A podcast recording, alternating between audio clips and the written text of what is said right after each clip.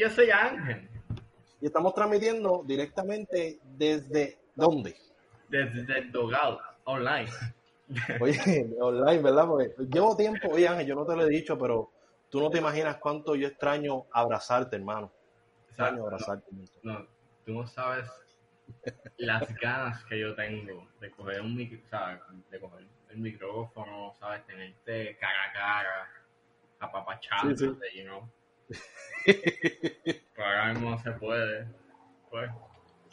Pero pronto estaremos bien. Pronto es ya mismo. O sea, no es pronto de... No, vamos a estar bien ya pronto. De que bien cerquita estamos de estar bien.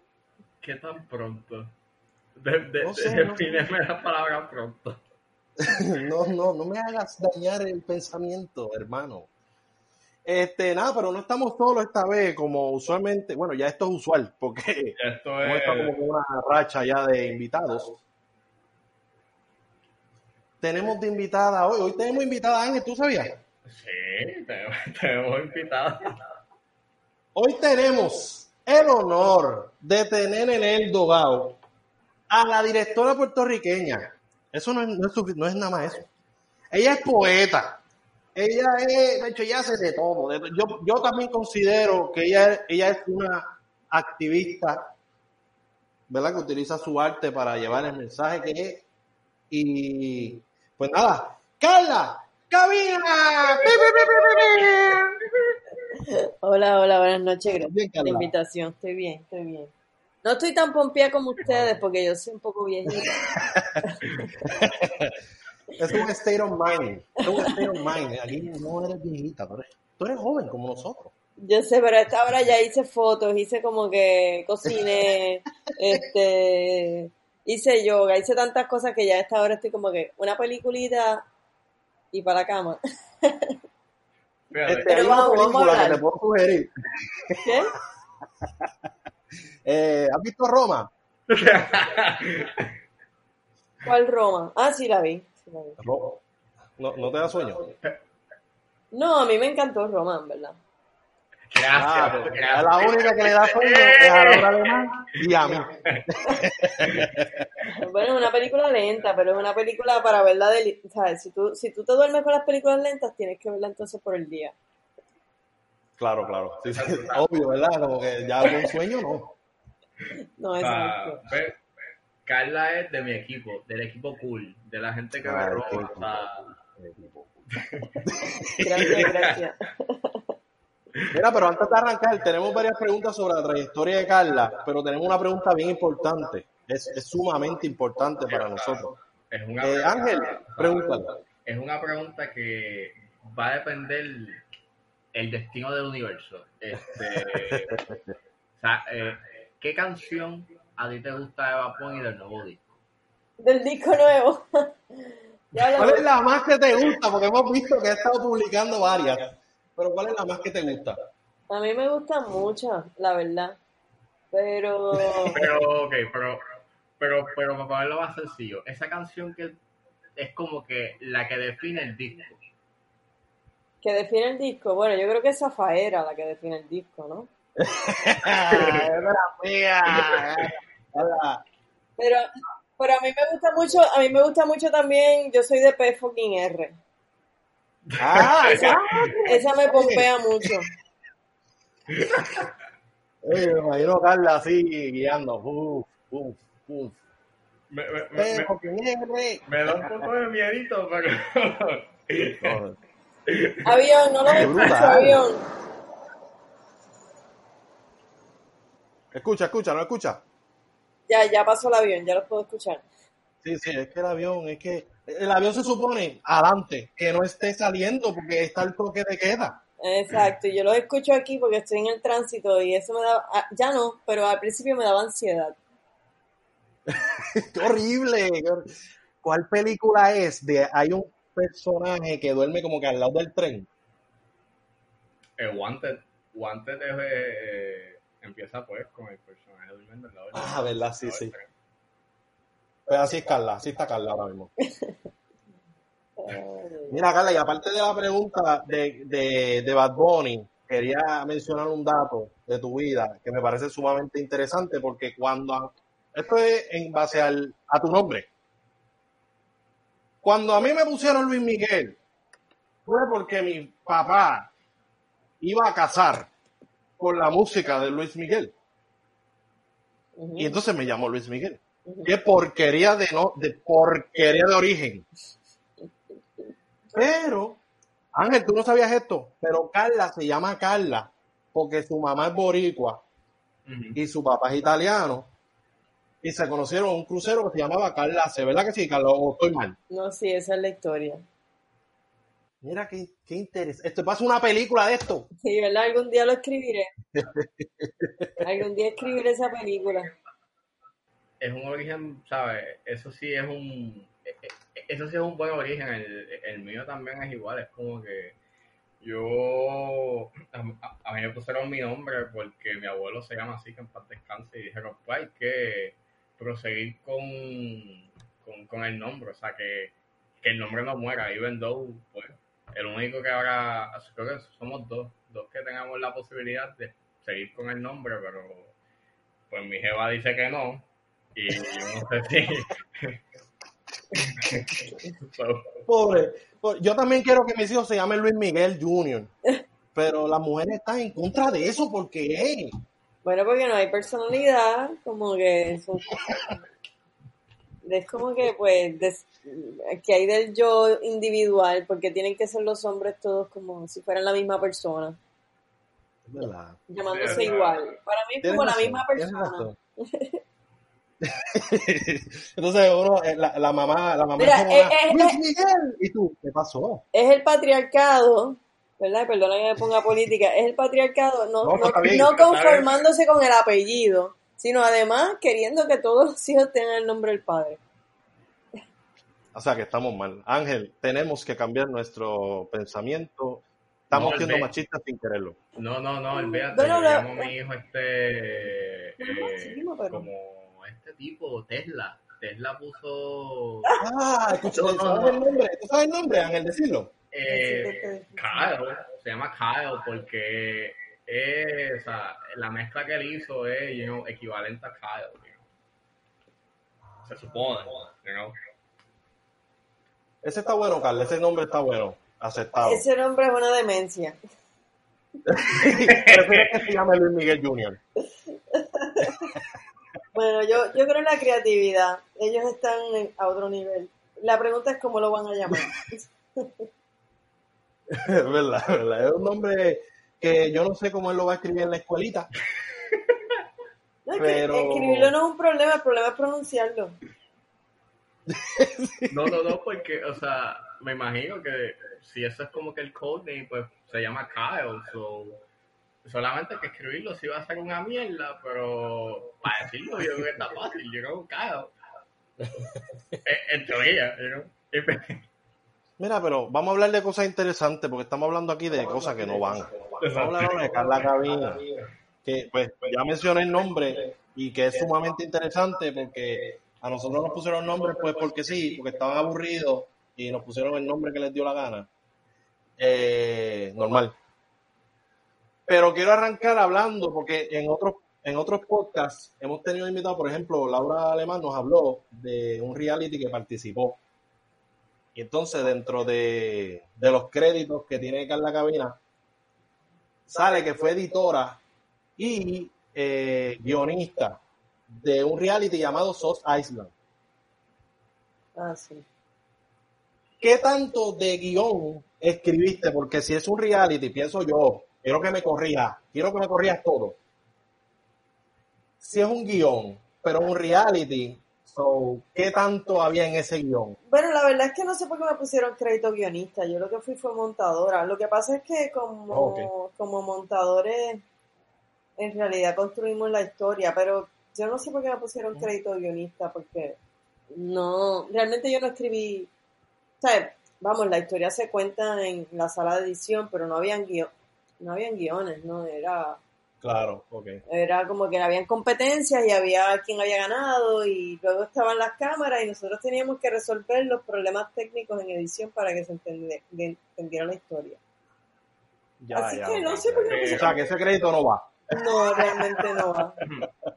Pero nunca llegó algún momento como que formar algún tipo de situación o, o, o la producción formaba situaciones porque, o sea, por lo menos en ese, pues, en ese reality.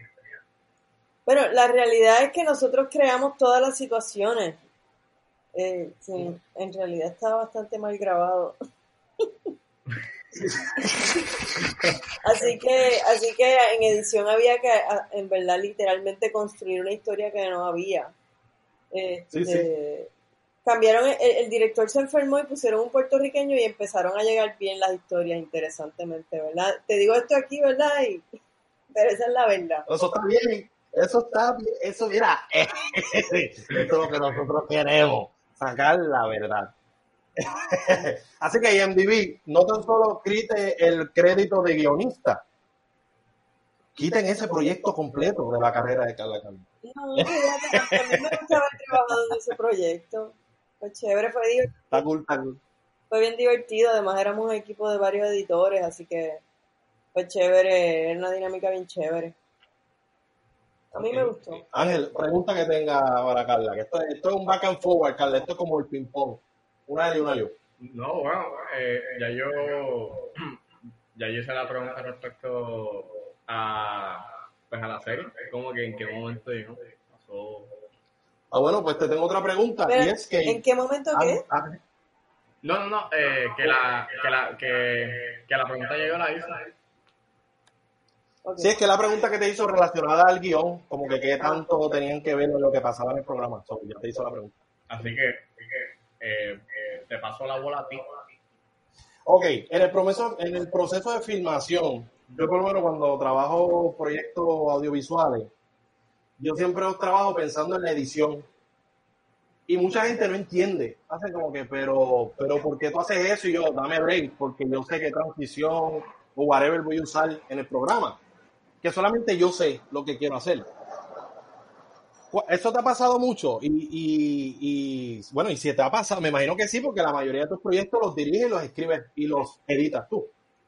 Sí, yo pienso que ser editor es una... Eh, yo le, a los directores jóvenes yo les recomiendo que aprendan a editar, porque yo creo que la edición es el lugar en donde la historia realmente se monta y cuando tú sabes editar, eh, pues sabes cómo contar la historia, sabes qué es necesario, qué no es necesario, sabes cómo protegerte para que, para que la historia se cuente. Y por ejemplo, en extraterrestres, el ser editora me ayudó mucho a construir toda la parte de los pollos, porque en verdad nosotros grabamos con las polleras vacías, teníamos, teníamos unos 30 pollos que, que, que pastoreábamos, ¿verdad? Los movíamos para que salieran en la toma pero las tomas en donde la, la, la, pollera está llena se grabaron después.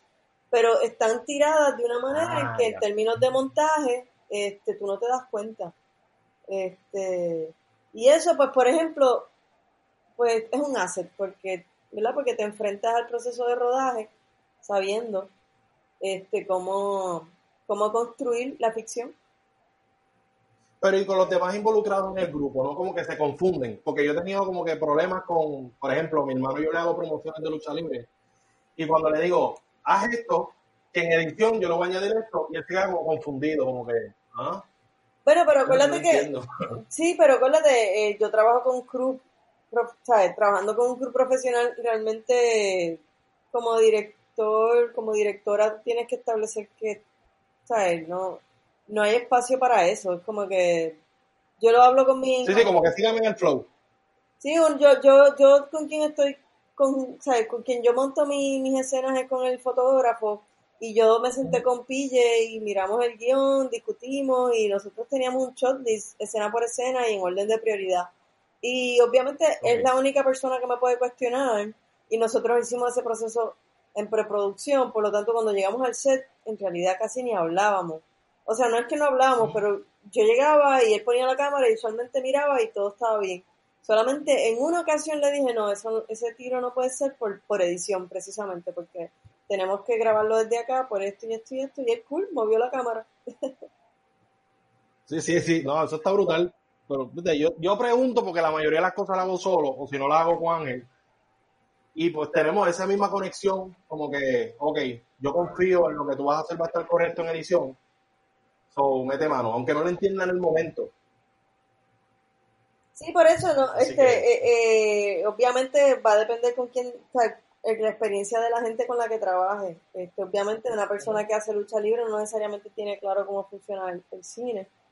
Este, pero si estás trabajando con, con actores profesionales, ¿no? Pues en realidad, bueno, cada actor es un mundo y pueden cuestionarte cosas, pero te cuestionan otras cosas realmente. Y fíjate, Te cuestionan cosas que tienen que ver más con la historia, con el personaje. Entonces, obviamente se puede, esa, eh, se podría decir que Extraterrestre se filmó, eh, ¿cómo, se, cómo se dice? No se formó, o sea, no, no se filmó de manera eh, cronológica. Fue obviamente por la disponibilidad de, las- de las locaciones. Sí, no, chacho, eso fue.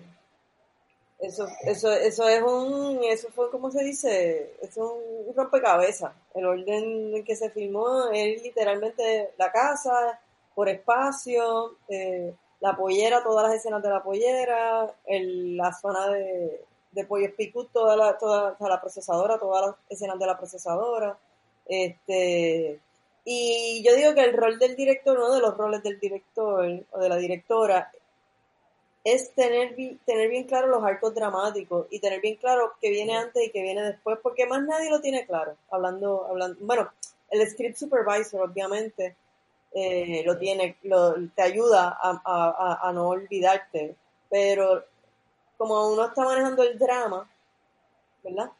Los arcos dramáticos, la evolución de los personajes, pues en realidad muchas veces los actores te tiran todo, pero tú tienes que saber decirles sí, pero acuérdate que después de esta escena vamos para acá y antes de esta escena vinimos de acá. O sea que hay como una continuidad emocional que, por ejemplo, mi, mi asistente de dirección, una de las, una de las de los planes que estableció de rodaje, tenía la escena de la llegada de Daniela, la primera, el primer día de rodaje. Y me acuerdo que yo le dije, "Impo- Ok. imposible, no podemos hacer eso porque esa es la escena más dramática de la película y si la tiramos primero, este, las actrices pierde. Está fría, ¿no? sí, están frías, no se conocen y me van a tirar una escena bien dramática. No necesariamente el, el- el drama sutil que yo estaba buscando, porque yo estaba buscando una cosa más sutil, ¿no? Este, Claro. Así que igual no hubiera funcionado porque la actriz venezolana, Prakriti, en la visa se le retrasó, así que llegó así photo finish en la última semana de rodaje. Así que eso también al- alteró todo el plan de rodaje porque de momento un montón de escenas se tuvieron que cambiar de orden porque ella no llegaba y no llegaba. Es, es un caos, filmar es un caos, pero es divertido. Oye, y los paisajes. Yo siempre, yo hice un review de la película y, mano, los paisajes me tenían babiándome. Yo, yo, yo, yo concuerdo con lo que dice Olimpi. Eh, la fotografía de esa película es, es manjar de Dios. Ah, qué bueno, gracias. Pues ese, ese fue- ¿Se lucieron? ese es el maestro Pedro López PJ. Este, alias Esos PJ. spots son de Venezuela. ¿Ah? Los spots que salía como que a distancia, panorámico, eran en Venezuela. Eh, no, no. To- Tú dices en la parte de Canarias, la parte del observatorio. Sí, sí, ahí, exacto. Eso es en Islas Canarias, en la isla de Tenerife. Uh, brutal. Que viajamos para allá, estuvimos, estuvimos cinco Oh, días en Tenerife, de los cuales filmamos dos. Ah. Pero ya yo había viajado a Tenerife, porque yo cuando estaba bu- Sí, este, en varias de las entrevistas, por lo menos, eh, en varias de las entrevistas habías dicho que habías visitado, eh, antes del 2015 habías visitado varias veces este, eh, pues Tenerife, obviamente dejando claro como que mira, no se ha tumbado nada, este, estamos, o sea, este es como que el update que hay con el proyecto para firmar, o sea,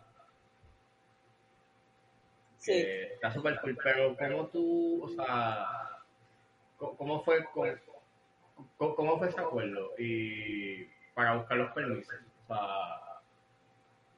Bueno, yo, yo trabajé esa relación por, por un par de años, como bien tú dices, o sea, desde la primera vez que yo fui, que fue en el 2009, eh, pues nada, me trataron súper bien y, y nada, yo los mantenía al día y, y la verdad es que yo no, yo como no trabajé la producción como tal, yo trabajé la producción ejecutiva, ya esa parte la trabajó Anabel Mullen, que fue nuestra gerente de producción. Pero, pero ellos fueron bien cool, nos dieron, básicamente ni nos cobraron, y nos, nos cobraron solamente el almuerzo porque teníamos que almorzar allí y nos asignaron una persona que nos, que nos acompañaba. Y nos, hacho, me dejaron coger uno de esos, de esos, ¿cómo se dice? De esos, de esos observatorios, de esos telescopios, y abrirlo y cerrarlo y... y fue bien loco porque el, técnico, el técnico estaba empezando y yo pensaba que eso era darle un botón y abrir la cúpula. No, tú tienes, tú tienes que meter las coordenadas del cielo a donde está mirando para que eso se mueva y se abra. O sea que ese muchacho sudaba y yo le pedía por cámara, teníamos la cámara puesta, quiero que apunte para acá. Y ese muchacho tú le veías que se le rompía la cabeza haciendo cálculos en su cabeza. Improvisando, pobre. Oye, en cuestión de los permisos, la permisología, ¿qué tan, o sea, en comparación con Puerto Rico, que, y no es por tirarle a Puerto Rico, pero ¿qué tan, en cuestión de complicidad, qué es más, más fácil, qué sé yo, de conseguir los permisos en otros lugares o aquí en Puerto Rico? Mira, yo creo que eso es bien relativo y va a depender de la burocracia de los lugares y también depende mucho de, tu approach y de, cómo tú te relacionas con la gente. Yo creo que la clave es, es, tener un approach soft y, y no entitled, no creerte que tú sabes que te lo mereces, sino ser como nice con la gente. Y usualmente si eres así, la gente va a ser cool contigo también. Así que, que por cierto, debiera, debiera escribirles para mandarles la película. porque al final nunca la pude presentar allá en Tenerife. Este, pero un, dato curioso hablando de los paisajes es que Tenerife, eh, ¿verdad? Europa, y por la zona horaria en donde están, eh, allí atardece bien tarde, tú sabes, a las 10 de la noche todavía, entre 9 y 10 de la noche es que empieza a bajar el sol. Entonces, nosotros hicimos un time lapse que duró así que nos estábamos congelando allá arriba en el, el, time lapse que hicimos. O sea, nos estábamos congelando. Este, éramos yo, este, el, el PJ y no me acuerdo quién más estaba. Creo que estaba exacto el asistente de dirección. Estuvimos ahí como por lo menos dos horas, este, o tres. Y fue verdaderamente freezing. Ahora, el día que, que hicimos los retratos de la boda que salen al final, pues terminamos bien temprano, eso fue, eso lo, tiramos bien temprano y terminamos bien temprano. Eran las 12 del mediodía y lo que quedaban eran visuales del carro, ella como meditando, como, ay, la toma esa hermosa que yo desde la primera vez que es cuando el carro está bajando, que se ve la montaña en layers. Es, ese es el más que me gusta a mí. Esa, sí, no, pues ese es de los mis, desde, desde el día que yo llegué allí, yo dije, yo voy a hacer una toma aquí. Era bien loco porque yo decía, aquí nos vamos a parar y ahí es la toma. ¿No pensaste en The Shining? ¿Sabes que The Shining cuando empieza la película? Está como que el carro así, pasando por las montañas. no sé, no sé. Fíjate, después te cuento en la película que estaba siempre en The Back of My Mind. Pero lo que te quería contar era, que les quería contar era que me acuerdo que la productora dijo, bueno, pues vamos a hacer las otras tomas. Y eran las 12 del mediodía, la luz estaba bien dura y bien fea. Y yo les dije, no, no, no, no yo creo que vamos a vamos a cogerle un break y vamos a salir a filmar a las 3 de la tarde. Y, la productora se puso histérica y todo el mundo empezó y yo le dije, pille, ¿qué tú crees? Mira cómo está la luz. Y es, porque eran tomas de fotografía hermosas, en donde yo necesitaba que la luz estuviera un poco a 45 grados, ¿no? No una luz cenital de, de verdad, de, en donde las sombras de Saptire, donde las sombras son, son de, de 90 grados. Este, así que nada, así que nos fuimos para el hotel, porque yo soy media testaruda cuando me da la gana. Y nos quedamos allí. Y entonces ellos decían, no les va a dar tiempo, no les va a dar tiempo. Al final corrimos un poco la toma de cuando, cuando Daniela está mirando el cielo, esperando la llamada, esa toma pues se hizo un poco un poquito demasiado oscura. Igual tratamos de hacer un time lapse del cielo nocturno, pero como era de noche, apuntamos al lugar incorrecto y nos salieron estrellas. Pobre, imagino tu cara de. Mira, pero ahí sí te digo yo, eso sí que fue tortuoso. Estábamos yo, Pilla y su esposa y. ¿Y quién Ah, entonces el asistente de dirección, eh, que, Dios mío, Luis Enrique, y la esposa de él también. Y estábamos allí y tú sal, y nosotros nos turnábamos y estábamos turnos de 20 minutos o media hora vigilando la cámara porque el frío que hacía, yo no te puedo explicar. Yo no te puedo explicar. Nosotros nos metíamos adentro y a mí me tomaba casi media hora, casi una hora volver a recuperar mi calor corporal para que después no sirviera, pero bueno, tú sabes. sí, que era como que, ok, estoy media hora aquí y cuando salgo, en un segundo volví al mismo estado. Sí, chacho, es eh, fue, fue, pero nada, esos son los ordeals de hacer cine, tú sabes, en, verdad es un trabajo, eh, ¿cómo se dice? uno de esos trabajos que son como los deportes, un deporte extremo, ¿no? Un, un trabajo extremo. Claro. Ok, Ángel, preguntita. Pues, pues fíjate, este,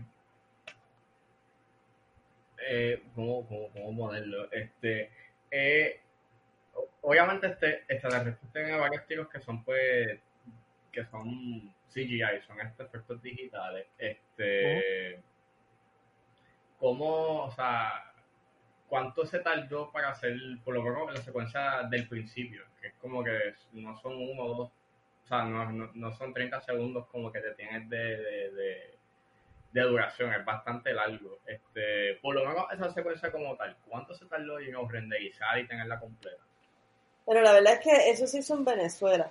Así que yo, yo, lo, yo lo monitoreaba a distancia y eso fue bastante nerve breaking porque Venezuela es un país complicado eh, y, en aquel momento, tú sabes, ahora está todavía más complicado, ahora yo ni me imagino, pero en aquel momento entonces la comunicación era difícil y ese eh, ya yo no estaba en los renders ni nada de eso, a mí me mandaban como que las versiones de... y yo se me jodona, así que, que, que viraba para atrás muchas veces, porque también, obviamente, en lo que él entendía lo que yo estaba buscando, Suponía que había un fotón de luz que atravesaba el universo, pero el fotón que él creó parecía como. parecía un cometa. Entonces, eh, e-, era muy confuso porque no había. O sea, tratamos varias cosas de hacer que se viera como un fotón, y de ahí vienen los túneles que yo le llamo como los pasadizos del tiempo, que, que después se usaron eh, cuando él viaja, cuando el niño viaja, pero pero al final yo descarté la idea del fotón porque no había manera. Pero tardó, digamos, eso, eso fue lo primero que se empezó a trabajar. Y se empezó a trabajar, yo le diría que en septiembre. Y yo ya ni me acuerdo para cuándo estuvo listo, pero probablemente estuvo listo como para como para enero. Este, a rayo! ¿Cuántas veces te dejaron en visto? ¿Cuántas veces te dejaron en visto? yo, no puedo, yo no puedo ni contarte los dramas que hubo. Tú sabes, en diciembre él y yo nos peleamos. Tú sabes, eh, al final, cuando yo fui a hacer montar la película, él, él, él me insultó no vuelvas a pensar conmigo. Y no, y no quiso, y no, la, la, última animación que faltaba me la preparó mi artista gráfico acá en Puerto Rico porque ya yo sabía que él no me lo iba a hacer y yo dije, porque falta esto, no hay manera de que esto se cuente sin esta escena, así que yo le escribí rapidito a, Juan Carlos Juan Carlos Torres de Sun Ideal, que, que es mi, mi, ¿verdad? Que ha hecho todo el arte de, muchos de mis proyectos y le escribí, mira Juanca, tú me puedes hacer esta toma, que era la computadora en el observatorio. Ah, ya, sí, sí, lo recuerdo. Porque esa escena del principio de cuando, cuando, las, cuando las presentamos a ellas dos, brindando, eso se había filmado como una tiro secuencia. Pero la, la, actuación a mí no me gustaba mucho cómo terminó quedando. Así que yo la corté. Pero como era un tiro secuencia, no cortaba, hacía falta un tú, ¿me entiendes?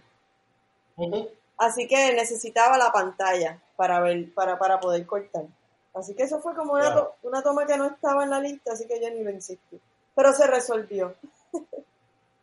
Que es lo importante. Sí. Este, pregunta que te hago, en el, tienes un cortometraje que se llama El cielo de los ratones, que también se utiliza animación ahí, aunque quizás en menor escala. Pero sabes que me fijé, no sé si en la edición eres tú quien hace eso, pero cuando sale un televisor en extraterrestre y en el cielo de los ratones, eso ahí se ve tan bien, porque yo he visto eso tan mal editado. O sea, cuando tú ves la pantalla, que tú le añades como que, no sé explicarte, tú sabrás más que yo. Este, Pero esto me parece fascinante, cómo tú editaste esto, si fuiste tú, si no fuiste tú, pues, pues no, te, no te felicito. Bueno, en, en extraterrestres no fui yo, en extraterrestres eso, esas escenas las trabajó el animador, pero en el cielo de ratones lo hice yo. Este, y ya ni me acuerdo cómo lo hice, tú sabes, como que peleando con el asunto.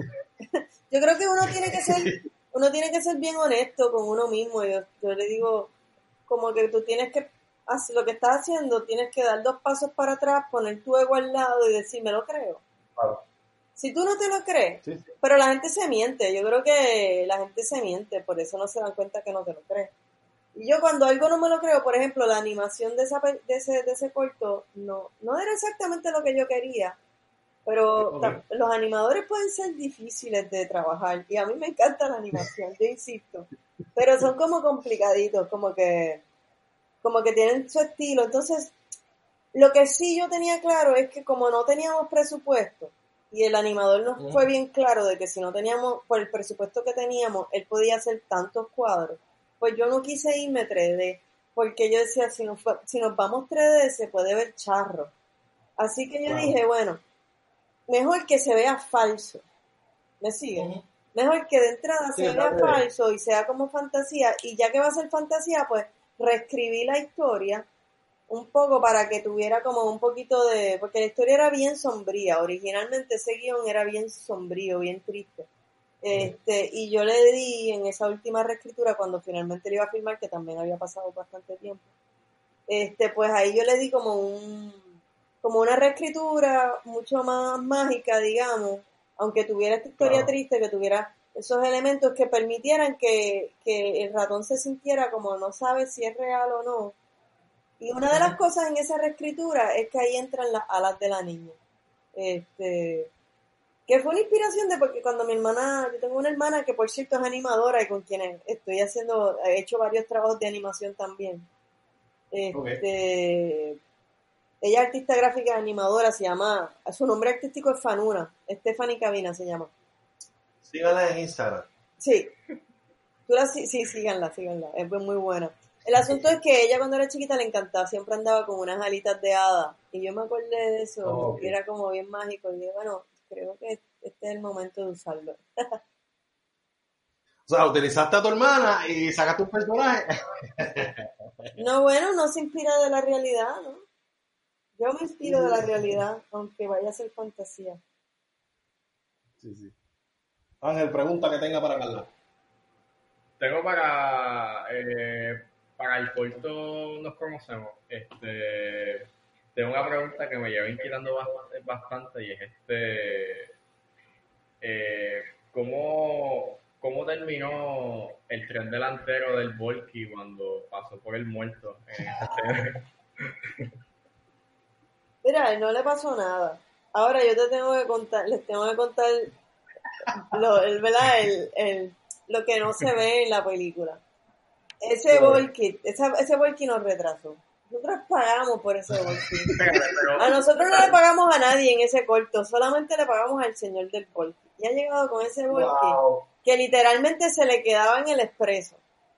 Y cuando finalmente Ah, llegó el volky, al volky había que empujarlo como, como cinco metros antes de, de que saliera en cámara para que prendiera. Así que cada Claro. vez que nosotros repetíamos una toma, había que llevar el carro para atrás, empujarlo, entonces el carro prendía.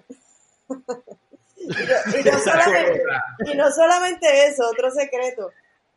Que yo no sé por qué los actores nunca te dicen esas cosas. Si tú te lees un guion y el guion dice que tu personaje guía un volky, Ajá. pues en realidad, este, ay Dios mío, ¿cómo es que se llama la actriz? Se me ha olvidado de momento. Magali Carrasquillo nunca nos dijo que ella no guiaba estándar. Así que de momento, Wow. de momento llegamos al rodaje y fue como que, ay, pero yo no guío estándar, y ok, ¿quién va a guiar el volky entonces? Así que eso, eso, la sonidista guiaba el volky. Ahí está el Thunderbolt.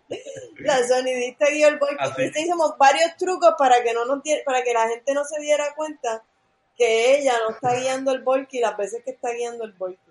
Este, igual, No, que- otra, o- otro shot interesante de eso es que cuando él está corriendo, que está Ajá. persiguiendo el volky, esa toma se hizo Ajá. con PJ montado en la parte de atrás de la pick-up de mi hermano, con la cámara así Ajá. colgando. Y, y tres personas sentadas alrededor de él aguantándolo. Y yo iba en la cabina mirando el monitor y caga. Sí, sí, podemos ver al actor, que no está mal, pero vemos al actor como que corriendo, pero consciente de que tampoco puede correr tan rápido, loco, porque Era complicado, No, sí. sí, es complicado. Hacer cine de bajo presupuesto es complicado, la verdad. Eh, eh, obviamente, eh, este corto se filmó en Toa, pero ¿en dónde específicamente en Toa? Porque lo único que yo pude identificar, no sé si es en la, no sé si se filmó en la Boulevard, porque lo único, el único plan, o por lo menos lo único que me, que me da referencia es el letrero del motel, es lo único, pero no sé en dónde. Ay, ¿cómo tú sabes eso? No, mira, Porque ese la filmó- en la Boulevard, eh, bueno, yo voy, en, mi, mi mecánico está en esa área y pues yo digo, ah, pues mira, ahí está el de estos, o sea, hay un motel. Pero no sé, o sea, como que no pude pinpoint exactamente en qué área de la Boulevard, si es que fue en la Boulevard. Sí, el, el beauty es en la Boulevard y en la casa es, yo creo que esa es la segunda sección. Yo nunca me acuerdo bien de las secciones, o la sexta o la segunda, la que está cerca, la que está cerca de la playa, una de las que está cerca de la playa. Que ahí vive, que ahí vive la mamá de mi mejor amiga de escuela superior, porque yo soy de, de Riondo, yo soy casi de Levitown. Así que yo me pasaba en esa cancha y, y para que tengan un dato curioso, yo no sé a qué altura de la Boulevard, pero un dato curioso, cuando yo fui a buscar ese beauty, que me fui para allá a hacer scout location, crucé la Boulevard de un lado a otro y conté este, ocho beauties y 10 barberías en la Boulevard. Y Ah, tu Team Marín de dos pingües. No, yo lo que hice fue que yo di un, yo, yo lo recorrí completo y para acá hay un montón. Volví a recorrer, retraté. Entonces, las, de las que retraté las miré y dije, ok, las que más me gustan, me bajé y hablé con la gente. Y era como que el que aceptara, el que aceptara. Bueno, en realidad, yo, yo a todos se los pregunté, pero el beauty que a mí me gustó fue el que yo, I pursued, ¿me entiendes? Como que ese de Annie Ok, sí, sí. Bowden fue el que yo dije, aquí no, y bendito, la señora bien chula pensó que, que era como una oferta de esos trucos que te hacen que te van a cobrar. Y yo le dije, no, no, señora, no. Lo que yo le quiero es que usted me lo preste. Yo no le, si, si no me cobra mejor usted a mí, pero yo no le voy a cobrar a usted nada. Sí, es como que me va a cobrar, eh, se supone que la que me cobre seas tú. Exacto. Que no se enteren barberos y personas que... No, y entonces la niña, en ese caso yo no tenía la niña, así que ella nos consiguió a la, a la hija de la, de la novia de su hijo. Ok, ok. Así que eh, no Se solamente... también a la producción. Ajá, sí. Wow. Mira, Ah. este Cal... Ajá, tumba. Pero es que, de, es que de ese corto se le puede sacar mucho. Este, también este me estuvo bien interesante que dentro de ese, dentro del corto, para no decir mucho, este, para que lo vean, eh, hay obviamente su, secuencia de, su, su- secuencia de acción dentro de, o sea, porque obviamente hay una persecución, entonces pues, y, y hay una detonación, pues hay algo, you know, action, you know, hay algo action oriented dentro de, del corto que me estuvo bien, bien interesante si en el futuro eh, entrarías como que en esas aguas de hacer una película de acción o te enfocarías más en hacer eh, más cortometrajes, you know, que mezclan ese, ese ritmo de comedia un poco, ser más lighthearted en ciertas partes. No sé, yo creo que yo yo extrañamente, a mí me gusta mucho el drama, pero extrañamente me sale, me salen comedias también. No porque, Es sea, que uno como puertorriqueño, cualquier cosa ya se puede girar. Eh, es que, es que al final no me tomo tan en serio, ¿no? No, porque dentro de como que en ese corto hay un hay algo cómico dentro del factor trágico, ¿sabes? Serio. O sea, y en- al igual que con, con extraterrestres, o sea, también tienes un componente obviamente de que se está hablando de la identidad, también obviamente está pasando lo de lo del personaje de Sunshine, que pues obviamente pues tiene este issue con que pues puede perder su pollera, o sea, Ujú. que hay unos, a- a- hay unos componentes serios, pero hay un elemento, hay una, hay, hay un aura, know, o- no optimista, pero no tan, you know, no es, no es grim, no es sombrío, o sea, es como que se siente, you know, al final, como que a- a- al final cuando ves la película tú te sientes bien, es como que te, o sea, te, te sientes cálido, o sea, se- es, Sí. es, es- es- es un ambiente cálido, por ponerlo así. Sí, pues fíjate, yo no sé, a mí me gustaría hacer muchas más películas de las que de las que son tan posibles de hacer, este, y yo soy Claro. media lenta a veces creando la historia, y la historia que tengo en mente ahora es un poquito más dark, más existencial, Uh, eh, más- como más, más también más sci-fi, como que pero, pero admito que me da trabajo a veces sentarme a escribir porque a veces siento que se parece demasiado a la realidad y eso como que me, me asusta.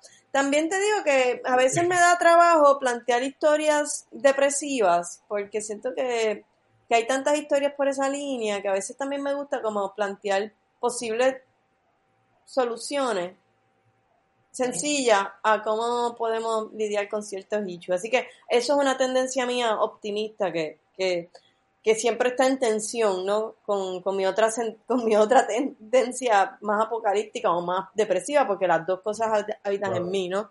Ahora, hablando del tema de la acción, yo te admito que sí, a mí me gustaría, a mí me gustaría, por ejemplo, yo, yo hago kickboxing y eh, uno de mis maestros de kickboxing, eh, Olan, eh, José Oslan, él, él es como actor de, de esos de acción, ¿me entiendes? Y, y se pasan subiendo videos de peleas y ya yo estoy loca por inventarme una historia en donde en donde en donde, en donde lo donde lo trabajemos porque me gustan es, que- es que yo creo que a mí me gustan todos los géneros como que si tú me preguntas a mí yo haría una película de todos los géneros posibles y yo no sé si eso es problemático con esos temas de tener un estilo qué sé yo pero es que a mí lo que me divierte es también jugar con con el medio, en eso, en eso me gusta mucho Quentin Tarantino, en el sentido de cómo él se aproxima al cine como un como un playground, ¿me entiendes? Este, y a mí como que hay algún punto en el proceso en donde yo me planteo, esto es un playground, ¿me entiendes? Y yo estoy jugando. Y, y no sé, como que eh, no sé qué decirte, yo estoy como que en una etapa de muerte y resurrección redescubriéndome, así que quién sabe. Pero me Eso estaría encantaría, súper cool. me gusta, súper cool. me gusta la acción, No, de hecho, no, no, de hecho, Luis y yo tenemos una propuesta ahí, ¿no? Una, una película. Dale, tírala, tírala, tírala. Uh, Hacho, es que llegó el momento. Yo sabía que había algo extraño en esta entrevista. Este, este fue, este fue el gancho, ¿entiendes? Estaba pescando así como que esperando que el pescadito cayera. ¡Chas! Cayó. Pues mira, la propuesta es esta. Eh, la, eh, Laura nos propuso, Ajá. o sea, nos dijo que a ella le gustaría hacer eh, de, de, de Luisa Capetillo. Ah, qué cool. Entonces, nosotros por lo menos dijimos ahí, tiramos la, la puya de que, mira, este, pues, ¿por qué no la, por qué no la puede dirigir Carla y no? No, fue la película, mira, hay que aclarar, hay que aclarar porque Ángel está como que equivocando los, los facts. La película era de Lolita Lebrón. Ah, de Lolita o de... Sí, o de era de Ah, Lolita mala Lebrón. mía. ¿Verdad? Espérate, Ángel sí. está confundiendo. Estás confundiendo heroína. Sí, sí. Y también sí, o sea, y también como que principios de siglo, mediados de siglo. Sí, no, y entonces, eh, porque esas preguntas vienen al final, ya estamos terminando. Este, Laura mencionó, porque yo hice una pregunta de qué película de alguien le gustaría protagonizar que haya existido en la vida real, película biográfica. Y ella mencionó a Lolita Lebrón. Y entonces, pues recordé que tú eres una de las Lolitas, y puede ser directora. y... Estaría bien cool. Estaría bien cool. Yo siempre, yo siempre he querido hacer una, una ficción eh, nacionalista. Eh, ok. y tengo una idea para una ficción nacionalista que además es sobre género, es sobre, es sobre una mujer transgénero que se viste de hombre. Eh, Brutal. que vive como hombre y que es parte de los nacionalistas y de, y de pero de la revolución nacionalista. Eso es una idea que yo tengo hace años, pero que como es de época y sería tan cara, pues mm, se quedó, la he dejado Sí, ahí a un Se lado. te quitan las ganas. Sí. Entonces, pero la de Lolita Lebrón, los 50 no están, ¿verdad? Es un poquito más para acá. Bueno, es lo mismo, es el 54 eso. Pero me encantaría, claro que sí. Ojalá, ojalá hubieran, ojalá hubieran más fondos. Sí, sí. Eso, eso, eso también me han dicho durante. Nosotros estudiamos comunicaciones y nos dieron varios cursos de cine y demás. Y siempre era como que, espera, aquí se pueden hacer demasiadas cosas. El cine aquí tiene demasiado potencial. Pero a veces como que los directores y los creadores como que se les quita el ánimo un poco, pues por, por todo lo que tienen que batallar para conseguir los fondos. No, y que también obviamente los chavos, ¿no? Sí, lo que pasa es que tú sabes, yo estuve ocho años para conseguir los chavos de extraterrestres, era una película complicada, pero no era de época, ¿ves? Ya, ya de, sí, ya de época es, es un poco, digo que siempre puedes ser creativo, igual puedes hacer cosas. Yo tengo, yo tengo una promoción que yo hice para el Queer Film Fest que es de, que es un film noir, este, y dura, dura dos minutos creo, y, y, pero todo, todo ocurre en un espacio y pues pudimos decorarlo súper nítido. Mariana Roca hizo la dirección de arte y le quedó brutal.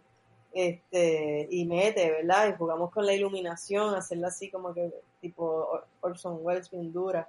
Y, y es- esta es, es fun y quedó chévere. Y en verdad a mí me encantaría hacer una película así como film noir. En realidad es que me encantaría. Este, por eso había pensado en esa de, de los nacionalistas o, o esa de Lolita de Bron sería genial porque además te da toda la trama detectivesca y uno le puede meter toda esa cosa, tú sabes.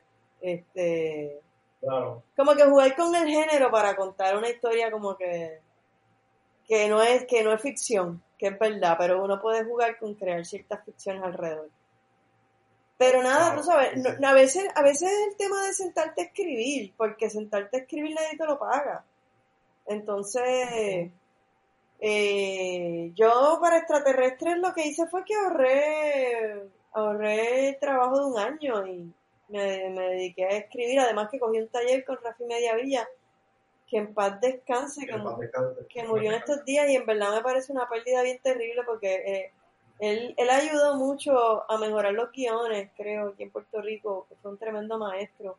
En verdad que habría que hacerle, debieran hacerle como un, tra- un programa, debieran honrarlo porque en verdad es triste que, que muera así en este, en este, en este periodo de tiempo en donde los muertos se olvidan porque ni siquiera pueden ser recordados.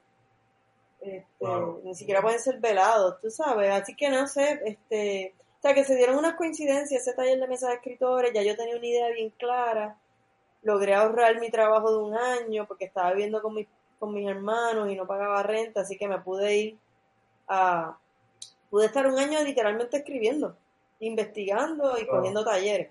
Este, que eso, tú sabes, no es fácil hacerlo, porque escribir es, es, es un- es meterte en un mundo, ¿no? Claro, también están las residencias y eso, hay que sentarse a buscar esos chavos. Sí, sí, hay que, y tienes que tener un grupo porque si lo haces tú sola te vuelves loca. Ah, ya, o sea, aquí de parte de nosotros, Luis y yo, podemos hacer you know, parte de la producción. Este, Exacto, podemos ser los primeros que mueren en la película. No hay problema. detrás de cámara, o sea, no, no, no necesitamos este dinero solamente con que nos den el catering, estamos bien. Es que, Carla, nosotros de verdad, cuando vino Laura, le dijimos, si quiere hacer una película acción, estamos dispuestos a hacer los que cogen los puños. Eh, también hablamos de Lo Innombrable, que es un cortometraje de nuestro colega Elaya, Elaya Alicea. Y hablamos de eso también. Como que, mira, estamos, de- estamos puestos para salir ahí nada más, fíjate, ahí en una esquina. No hay problema. De un poste, yo puedo ser de un poste, yo mido seis pies. o de un zafacón. Pero nada, este. otra pregunta que te quería hacer, y es relacionada a los documentales, porque sé que has tenido experiencia trabajando con documentales. Según mi opinión, Netflix y los diferentes servicios de streaming han popularizado los documentales y ya dejaron de ser un chiste, como hacían, ¿sabes que los Oscars hacían como que chiste con eso? Pues ya ahora la gente lo está tomando en serio. Eso, en tu opinión, ¿ha tenido un efecto en los documentales que se desarrollan en Puerto Rico a la hora del público consumirlo y demás? Bueno, yo creo que aquí se consumen bastante bien los documentales. Yo no sé si ha sido Netflix o si es que de verdad hay tantas lagunas en tantos temas que con el tiempo, ah bueno, también hay que decir que la, Asociación de Documentalistas ha hecho mucho trabajo para darle ad hoc, ad hoc. Sí, para darle promoción al cine documental y para hacer muestras de cine documental, que, que yo creo que que el trabajo que hacemos los cineastas desde diferentes lugares para, para enseñarle a la gente que tiene que ver nuestro cine, que tiene que apoyar nuestro cine, porque tenemos que apoyar nuestros proyectos, no solamente el cine, nuestras camisas, nuestra... El, negocio local se tiene que se tiene que apoyar porque si no, no, no, no hay mucho futuro. Entonces, yo creo que ha sido un movimiento eh, eh, del que muchos cineastas hemos sido parte y que hay que, ¿verdad? Ahí darle un, un reconocimiento a la Asociación de Documentalistas y el trabajo que han hecho por más de siete años. Ya, este, dándole promoción y haciendo visible el cine documental y, y, obviamente, pues que Netflix ahora tenga documentales, pues, pues uva, ¿me entiendes? Pero antes de que Netflix estuviera haciendo tantos documentales, o estuviera produciendo, porque es que ahora Netflix está produciendo. Este, eh, ya documentales de Sonia Fritz habían sido muy taquilleros, ¿me entiendes? Eh, el documental 1950 es uno de los documentales más taquilleros, este Filiberto le fue muy bien también, entiendo, este, y hay, y hay muchos documentales, en realidad que hay muy buenos documentales. Este yo creo que son muchos factores. Ok. Esa está la contestación de la que sabe el tema. Yo, yo me quería instruir y le pregunté a Carla. Netflix, no hay tanto crédito para ti, bájale dos. Bueno, de que influye, influye. Pero, pero ¿me entiendes? Que yo creo que, que son otros factores también, ¿me entiendes? Claro. Sí, el compromiso también de los creadores del contenido y demás, pues yo creo, yo creo que la apertura también del público, pero exacto, los compromisos de no solo de saber que no es que hacer una película, que realmente tenemos que crear público, porque las películas de ficción también son difíciles aquí, ¿me entiendes? Todas las películas puertorriqueñas son difíciles para atraer al público a, a sentarse a verla, entonces hay que apoyar las películas, sobre todo si tú quieres hacer películas, porque si tú no apoyas las películas de tus colegas, de qué estamos hablando, ¿me sigue? Tu película no necesariamente va a ser mejor que las demás. Eso, eso es una fantasía que todo el mundo tiene. no, mi película sí que va a ser bien cabrón. Mira, la verdad es que primero que, le gusta a una gente y a otra no. Porque eso es así. Ninguna película le gusta a todo el mundo. Y es un asunto de criterio. Y segundo, que, que pues también hay géneros y diferentes tipos y además hay tradición. En la medida en que hay una suma de trabajo y en la medida en que tú ves lo que se va haciendo, pues tú vas aprendiendo también a, a montarte sobre lo que hizo, hicieron los otros, ¿me entiendes? No a inventarte la rueda cada vez que, que haces una película, sino saber que perteneces a una tradición y que hay gente que ha tocado ese tema antes probablemente y que tú quieres hacer algo diferente, quieres aportar algo nuevo, no quieres cometer los mismos errores o quieres dialogar, ¿me sigue? No, y que Puerto Rico, Puerto Rico, yo cuando, eh, cuando empecé la universidad, yo tenía un profesor que decía, no, pues eh, mucha gente me reclama porque yo doy historia de Puerto Rico porque ni que no hay historia de Puerto Rico que contar. Y es como que en los libros, decía el profesor, en los libros no hay casi historia de Puerto Rico, pero hay muchísima historia que nadie ha contado. Y pues me parece cool. Eso es así, lamentablemente, y a la vez como hay mucha oportunidad. Ángel, pregunta que tenga para Carla, para terminar con las tres preguntas finales. Pues ya que estamos hablando de documentales, o sea, de, de documental y ficción, Carla, ¿en dónde tú te sientes? Bueno, en, ambas obviamente, como tú dices, hay un, hay un disfrute, pero ¿dónde tú más te inclinas o dónde más como que tú sientes una satisfacción, entre comillas? Este, en, en los documentales o, hacen- o haciendo ficción. Porque tengo un debate, por lo menos eh, he escuchado personas que dicen que el documental es mejor porque obviamente tienes individuos reales y tienes este situaciones reales, o sea, no está no es algo que tú creas, eso es como que da esa satisfacción de que pues como que como es genuino y está pasando en pantalla, o sea, al momento, pues hay como que una mayor satisfacción dentro de Pues mira, a mí me gusta, a mí como directora me disfruto más la ficción. Este, pero porque a mí me gusta la cosa de inventarme la historia. Entonces yo lo que trato es siempre de investigar y de, de estar bien preparada de como haría un documentalista. Pero me gusta la idea de tener la libertad de construir la historia como yo quiero, diciendo lo que yo quiero. Además, creo que tengo unos issues éticos que son los que me, me, me dan como mucha angustia cuando trabajo el documental. Porque como son personas verdaderas, yo siento que uno las está usando. Entonces, Claro. a mí se me hace como muy, muy, muy difícil esa... Yo, yo soy muy, tú sabes, a mí me, no sé cómo explicarlo, pero como que a mí no me gusta hacer sentir mal a la gente y a veces que en el documental tú tienes que, que, ¿me entiendes? No sé, yo prefiero la ficción porque los actores saben que tú, que ellos están ahí para que tú hagas con ellos lo que tú quieras. Y les estás pagando o no les estás pagando, pero pero ellos están ahí porque ellos quieren eso, tú- que ellos quieren que tú los lleves a llorar, ellos quieren, ¿me entiendes? Ellos quieren dar esas actuaciones y tú, es como, estamos en el mismo barco, sabemos lo que estamos haciendo, yo te estoy empujando a llorar, te estoy empujando a destruirte, te estoy empujando, pero, me sigues, pero este es tu oficio. En, en el documental, tú a veces estás empujando a la gente a lugares bien dolorosos este, y hay que, para mí, tiene que haber una ética porque ese es un ser humano ahí que no sabe nada de la ficción y que cuando tú lo empujas a un lugar doloroso, este, esa persona vuelve a reabrir una herida que tienen que entonces luego sanar, ¿me entiendes? Que hay como unos, Ujú. unos, unos, unos issues éticos que a mí, honestamente, me, me hacen que yo no me lo pueda disfrutar tanto. Me hacen que yo siempre Claro. esté como que con un conflicto interno porque porque no me siento, porque, ten- porque además requiere de mí una entrega todavía mayor para compensar eh, esa sensación de que estás utilizando a la otra persona. Mientras que en el cine Sí, es un acuerdo, sí. ¿me entiendes? Aquí no estamos, ¿sabes? Tu trabajo es actuar. Mi trabajo es dirigirte. ¿Me sigue?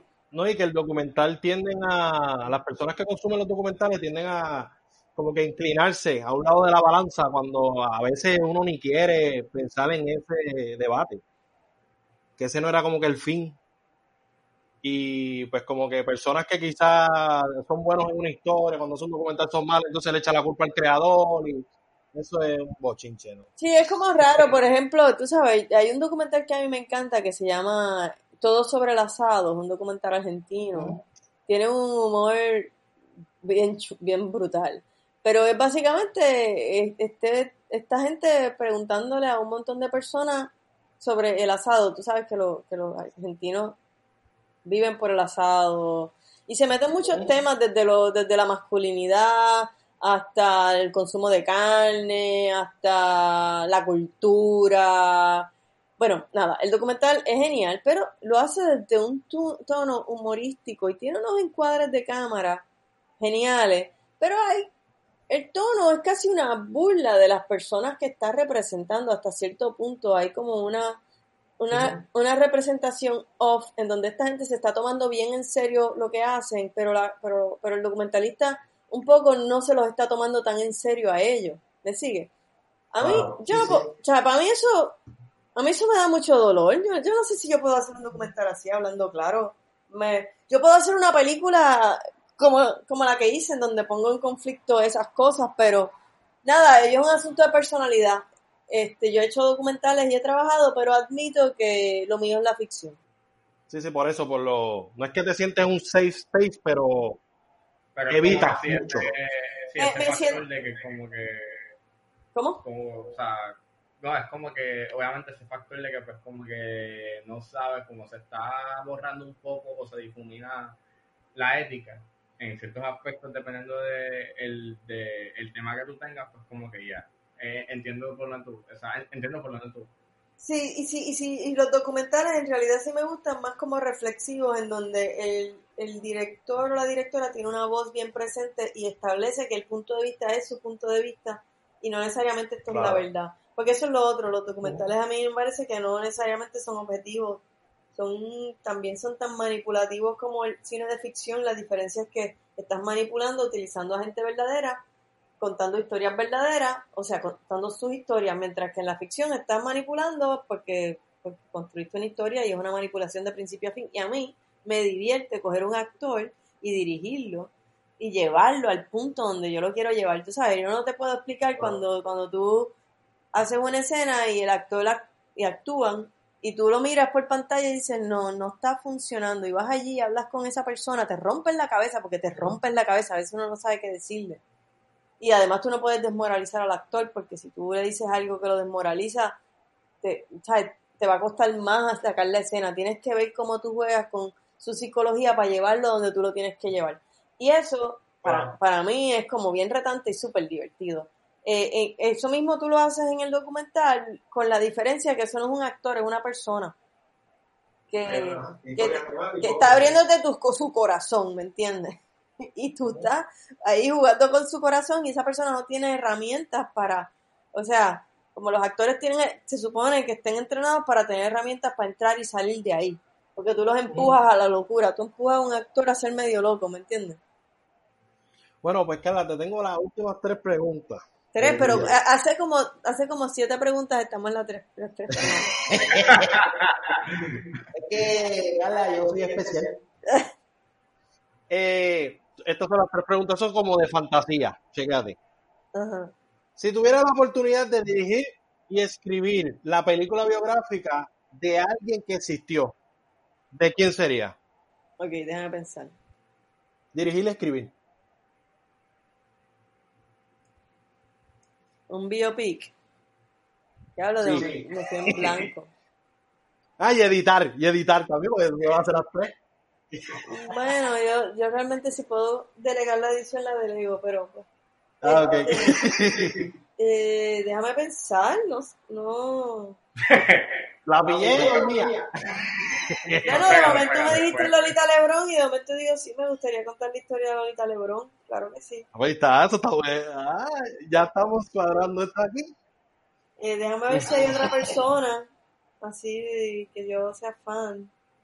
Fíjate, me gustaría, me gustaría la historia de Silvia, pero la escribiría con Lío Villahermosa, pero probablemente él busque, él quiera hacerlo con otra directora. Este, porque me gustan las historias musicales. Eh, deja ver. Eh, Tómate tu tiempo, tómate tu tiempo. Me cogiste ahí, esa no me la esperaba. Yo te la mando, te la mando por Instagram, cuando la piense te la mando por Instagram. Ok, está bien, ya. Digo, si se ya me la- ocurre, si se me ocurre de aquí a allá, pero ahí te dije dos. ¿Sabes lo que voy a hacer? ¿Qué? En edición voy a tratar de imitar tu voz. Y voy a...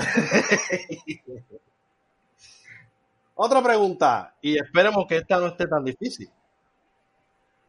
¿A qué actor o actriz te gustaría dirigir? Honestamente me gustaría dirigir a Tilda Swinton. Uh, Tilda. Muy bien, una película de, de, de Tilda con, con el director, no me acuerdo el nombre, este que es creo que él es español. mí, para- para- Ah. Sí, es. eh, eh, no, para mí que eso es una serie, creo que va a ser una serie. ¿Sí? Ya. Ah, pues. Pues Tilda, Eh, ahí está, pero- Tilda con Carla. Mira, hay una Pero de Tilda. Pero de Tilda, para mí, la mejor actuación que, la, que, ella, que ella ha hecho es en Suspiria. ¿En cuál? Hecho, ya. Este, Suspiria, eh, el remake que salió hace como dos años atrás. Hacho, yo pienso que todo lo que ella hace está brutal. No, ella, ella está brutal. Y, y sabe que ya marcó un precedente desde que empezó a interpretar a actores hombres y demás. brutal. El Arcángel Gabriel es mejor en las manos de Tilda que de cualquier otra persona. Sí, no, está brutal, ese arcángel está brutal, ¿no? Y la película Orlando. Hay una película que se llama Tom Soccer, no sé si la han visto. Ella hace de una madre. probablemente. Ella, ella hace de una Ay, madre con un hijo que se chupa el dedo. Es una película con un humor bien particular, a mí me encantó. Este, cine independiente. Eh, y, y ella ay, ahí es un personaje de una madre convencional, una enfermera que trabaja en un hospital psiquiátrico. Es un personaje bien Mm. convencional. ¡Wow! ¡Qué bien le queda! ¡Qué bien lo hace! Porque es interesante porque tú la ves haciendo todos estos personajes súper fantásticos, súper brutales. Ajá. Y de momento verla en un personaje tan. de una mujer, tú sabes, madre de familia, con, sin- disfuncional, con sus traumas y sus fantasías y, con, y tratando de ser una buena madre, este, y tratando de ser feliz también. Le queda, le queda, queda bien chulo. Y hay otra película italiana. ¿Cómo se llama esa película? Wow, no me acuerdo el nombre de esa película. De Tilda. Tilda es la protagonista, hace de una rusa. Wow, esa película es una de mis películas favoritas y no me acuerdo el nombre. Pero hablando de eso, qui- quizás se me hace difícil porque a mí sí me gustaría hacer un biopic, me gustaría hacer un biopic de una mujer que haya que se haya vestido como hombre para vivir. Y eso me lleva a dos personajes históricos. Una no recuerdo el nombre, pero es una doctora en Cuba y esto tengo una amiga que hizo la investigación que que, que vivió como hombre toda su vida y, y- y vivió como, como, como doctor. Este, tenía hasta un Wow. certificado médico y entonces cuando se dieron cuenta, cuando descubrieron que era mujer, porque hasta se casó. Este, cuando descubrieron que era mujer, pues la arrestaron y murió en la cárcel. Esa historia, esa historia me parece, me parece fascinante. Y en esa línea hay un libro de una pap, de la papisa, que es la papa, la, la historia de la papa que, que fue mujer. Que dicen que es una leyenda, pero yo creo que probablemente fue cierto. Eh, Yo me leí esa novela y está bien brutal. By the way, ya que habla de novelas y de libros y demás, Carla también hace poesía. Sí. ¿Tienes por ahí algo que venga por ahí en camino? Ah, ¿verdad? Tú tiraste algo hace poco, ¿verdad? Sí, saqué el libro de Un lugar en la niebla con, con la editorial La Impresora y está por ahí y yo lo tengo a la venta y ellos la tienen a la venta también, ellas la tienen a la venta. Este, ¿Sabes que Carla anda con un bulto lleno de películas, de libros? sí, No, de Esto es real, esto es real. no, yo le compré a ella, o sea, yo le compré a ella directamente extraterrestre. Ah, sí, me acuerdo. En el cine. Carla, no se lo firmaste, Carla. Se lo No, no, no, no. No es necesario, o sea, con la experiencia de tener, o sea, de que tú me diste la película en mis manos y, y de yo poder contar la anécdota, como que decir, Carla Cabrera me dio la película, pues como que. No, y se lo contó a Laura, Carla, se lo contó a Laura, se lo ha contado a todo el mundo. Ay, qué bello. Lo único, lo único es que voy a pedir disculpas públicas porque yo le di a Carla los 20, los peores 20 pesos que me sacó de, este, de la máquina. O sea, estaban todos mal Todo sudado, mal todo sucio. partidos, mal partidos. Ay, qué cómico. Bueno, y para terminar, esta es la última pregunta. Eso me dijiste hace una hora. ¿Cuál es tu película favorita, Carla? Si te acuerdas el nombre. Wow, ok. Este. Tengo varias. Te puedo, te puedo nombrar mis Suelta, películas. suelta. Ok, Di. Di Piano. Di Piano con. De, de la directora Jane Champ- Champion, que ganó en Cannes. Este, esa película que es en Nueva Zelanda. Esa película es mi, mi película favorita ever. La he visto tantas y tantas veces. Y también tengo The, A Ghost Story, que es una película sobre un Ah, fantasma. yo la quiero ver, yo la quiero ver. yes. Esa película, esa película es hermosa, súper triste, pero además como esas películas que trabajan temas tan bien, bien trascendentales, que te meten en un lugar de la tristeza, pero no es esa cosa de la tristeza por la tristeza, que a mí que en verdad no me gusta las historias esas en donde, en donde todo termina mal porque la vida es una mierda. Eh, esta Claro. película te da como esa sensación de, no sé, es- está hablando de los muertos, básicamente. Es, un- es la historia de un fantasma que se queda en la casa después de que se muere y la, espos- y la compañera se va.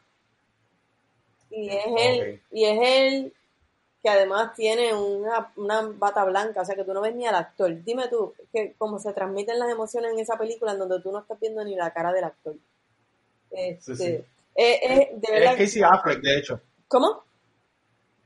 Casey Affleck es protagonizada por Casey Affleck. Se muere Ben Affleck. Eh, es buenísimo, en verdad. A Ghost Story la dirigió David, David Lowery, que va a ser The Green Knight. Ah, The Green Knight. Y ¿Sabes de las películas de A24, Carla? ¿de quién? De A24, es una compañía productora de películas. No, no, no las conozco. O sea, no, Tienes que verla, tienes que ver las películas de A24. ¿Me suenan alguna, Ángel, para que sepa? Eh, yo te recomiendo que veas Ex Machina, te recomiendo que veas eh, Moonlight. eh, Moonlight. Ah, pues yo he visto Moonlight. Espérate, y, y espérate, ¿cómo se llaman? 824. Sí. Sí, Y se, se escribe así mismo, 824. sí. No, No, no, ah, A, 24. ¿Ah? 24. Ah, A24 Film Production Movies. ok. Eh, ellos este, lanzaron el año pasado eh, Uncut Gems, eh, The Lighthouse, Durísima. eh, Midsommar, even though Midsommar fue un poquito, bueno, may- maybe te puede gustar, pero eh, te recomiendo de que no la veas por la noche, verla por el día. Hereditary igual. Eh, y cuál más, cuál más, cuál más. Eh, Love, La que me hiciste eh, ver, la de Scarlett Johansson. Ah, eh, o- o- eh, Under the Skin. Ah, sí, esa película yo no la he visto, pero la he querido ver. Pues de ellos también. Sí. Oye, me gusta mucho también La Ciénaga de Lucrecia Martel. Me encanta. Y la última de Tarantino, de Once Upon a Uh, Time. Esa, es- esa te digo que es mi película favorita de Tarantino ahora mismo. Te pregunto, Carla, con esta historia, ¿tú no sentiste cierto relief ¿Cómo que relief? por, por el cambio a la historia original? Tú dices de la de Once Upon a Time in Hollywood. Sí, cuando yo la vi, que pasa este cambio con la historia de Sharon Tate y demás, yo sentí como un relief, como que, contra, ¿por qué no fue así? O whatever. Ah, ya. Bueno, yo, yo, bueno, claro, sí, es como su apuesta a decir, ojalá la historia hubiera sido distinta, ¿no? Este, Claro. que me parece interesante y creo que coincido con él. A mí también me gusta esa idea de jugar con otras posibilidades, ¿no? Este, Sí, más optimistas, como dijo este Ángel. Pero, pero a mí lo que me gusta mucho de la película, sobre todo, es, es que yo siento que es como, es, ya yo sentía que Tarantino estaba como en un viaje de forma, ¿me entiendes? De jugar con forma y mucha violencia y coger historias de la historia y irse por los géneros.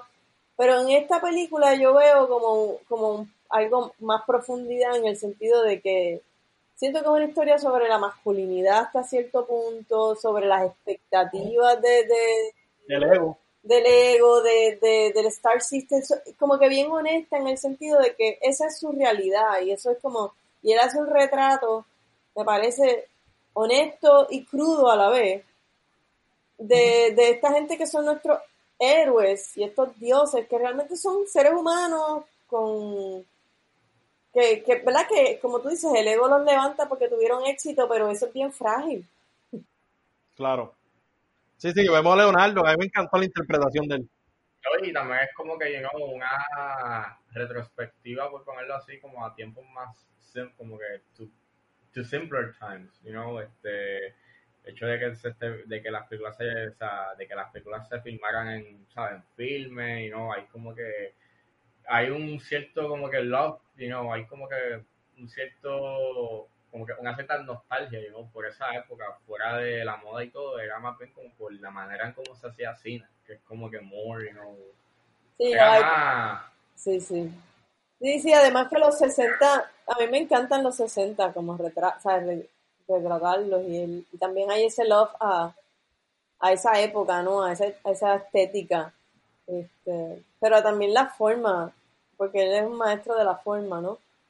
Este, Claro. Pero sentí que forma y contenido estaban bien amarraditos aquí, tú sabes, y eso como que se lo agradecí. Sí, como en The Hateful Eight, hay muchas personas que no les gustaron, que no les gustó la película, porque es como mucho diálogo y demás, pero eso tiene un valor. No, o sea, a, a mí en mi caso yo la encontré, la encontré bien, pero a mí lo que a mí me sacó de The Hateful Eight fue el hecho de que sí estamos acostumbrados a que Tarantino te tire violencia, pero como la, yo, yo, sentí que la violencia era tan similar a la de Django, como que era tan Mm. over, you know, tan over the top, y entonces la primera muerte que sucede es tan sutil que es como que me sacó un poco, como que diablo, ver un montón de sangre en un mismo, en un lugar contenido compacto, que es como que no, no, no sé. O sea, Pero es Tarantino. Es Tarantino, know. ¿qué te I know, I know, I know, I know. Pero no sé, a mí como que me sacó.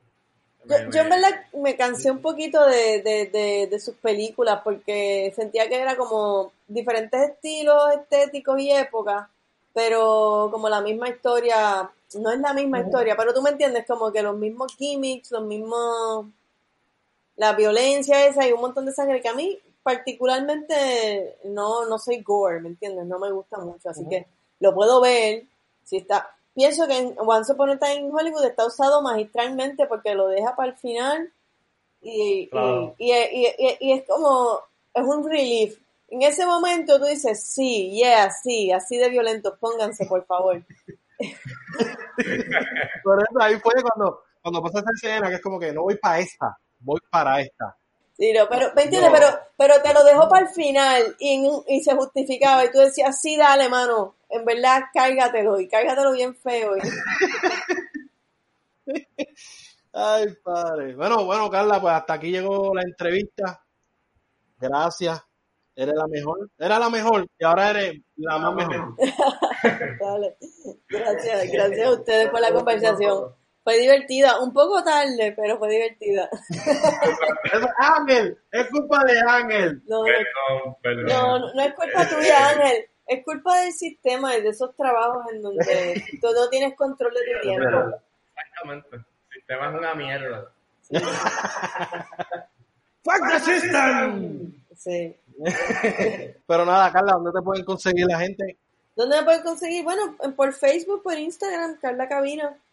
Este, que me escriban Bueno. por ahí. En, en Vimeo, bien, en Vimeo pueden ver mis trabajos, pueden alquilar la película en Vimeo, en Amazon. Y comprarla, el libro 787 de la extraterrestre. Extraterrestre en el libro 787 y en mi libro, pues en la, en la impresora o, o a través de, o sea, o contactándome. Mi gente, le escriban a Carla si quieren comprarle algo. Ella tiene un bulto gigante, ella tiene un saco como Santa Claus lleno de películas y de libros. Este, bueno, nosotros nos pueden conseguir en Facebook, Twitter e Instagram como Bates de Uranio. Pero si quieren seguir al podcast nada más, pues nos pueden seguir en Instagram como El Dogout. ¿Y qué más, Ángel? Eh, a mí me pueden conseguir como Ángel S26 en Twitter, me pueden conseguir en Instagram como underscore Ángeles y me pueden conseguir en Letterboxd como Ángel Esteban Serrano. A mí me pueden seguir en todas esas redes como Luismi. Fácil. Underscore, underscore. Easy. Pues dale. Nada, recuerden que si no lo han hecho, Uy, está raro.